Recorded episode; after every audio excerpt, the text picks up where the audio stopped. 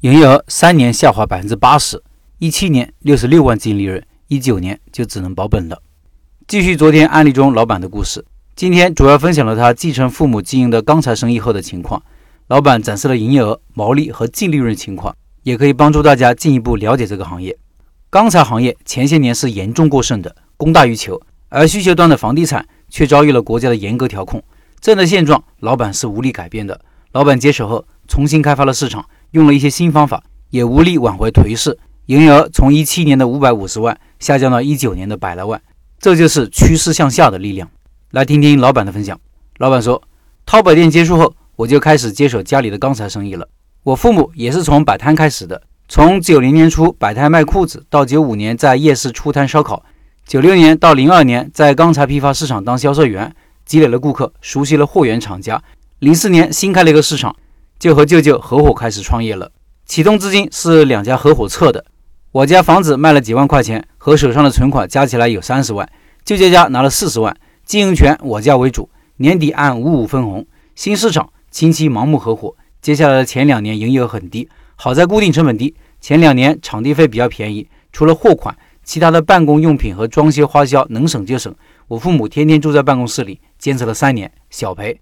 舅舅家要撤资退伙，最后的商议结果是四十万算借款给我家，年利百分之十，每月给舅舅开两千多的工资。后来新市场黄了，场地收回，托人花钱找关系，在人流量大的老市场。租了一个靠近门口的护卫，这个位置非常小，但门口第一家客流量大，有种刘备借荆州的感觉。空有武艺，但没有城池，难以打天下。在我没接手之前，我父母做的时候，主营的产品是焊接钢管、角钢、槽钢和防腐镀锌同类型的产品。面向的顾客主要是大型的本地建筑单位的采购员、中小包工头。早年的经营方式属于供应时代的末端，厂家生产能力有限，只要你有货就不愁卖。预定的单子都是先交钱后等货，货到后再交付，属于抢钱的年代。零八年以后，赶上房地产蓬勃发展，本地建筑行业火爆，用量大，属于有货不愁卖的年代。说下我接手时的状态：有门口的小护卫，加里侧两个大护卫，人员呢有销售员一位，兼职会计一位。固定成本呢，每年的场地租金六万，办公室租金五千，借款贷款利息十万，员工工资四万一年，合计二十点五万。商品毛利润在百分之七到百分之十五之间，平均百分之十左右。和你学习以后才知道，一年营业额要做到两百万左右才能保本。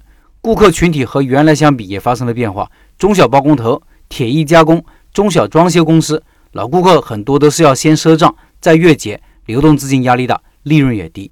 产品有固定的标准生产，市场内都是相同的产品，顾客更多的是对比价格。我父母和我经营理念都是不以次充好，货真价实。顾客更加信任你。我做过的宣传方法是地推，拿着打印好的产品价格表，去全市的各大中小型装修门店和铁艺门市发单，加微信，给他们最低的运输折扣。平时拉货都是在市场里面找三轮摩托车或者小货车，基本能给他们打五折。微信里每个月定期发产品价格表，让他们知道最新的价格，干活的时候报价也方便。下面这个表格是三年的毛利润和营业额，一七年赚钱。一八年除去生活支出基本保本，一九年就开始找下家出队了，因为这行业需要压货，有资金门槛，只能对给同行。现在回头想想，好在是选择疫情之前出队了，要不损失更大。老板在这里分享了三年的营业额和利润表，精确到每个月了。听音频的老板可以到开店笔记的公众号找对应文章看这个表格。我目前的状态是送着外卖维持生计，学习开店笔记的基础知识，再选择一个行业，坚持去做，做到小范围里最好。打造一个小而美的店铺，从摆地摊开始走自己的路，期待下一个十年灿烂如花。我在喜马拉雅上也听了五六年了，才与你相识一个月，相见恨晚。希望开店笔记越办越好，祝老陈生意兴隆，万事如意。感谢这位老板的分享，希望他尽快熬过低谷，开启新的创业之路。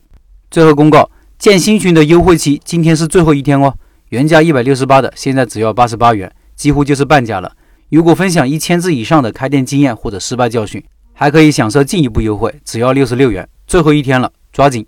听音频的老板可以关注“开店笔记”的公众号，到公众号下方的加入社群了解详情。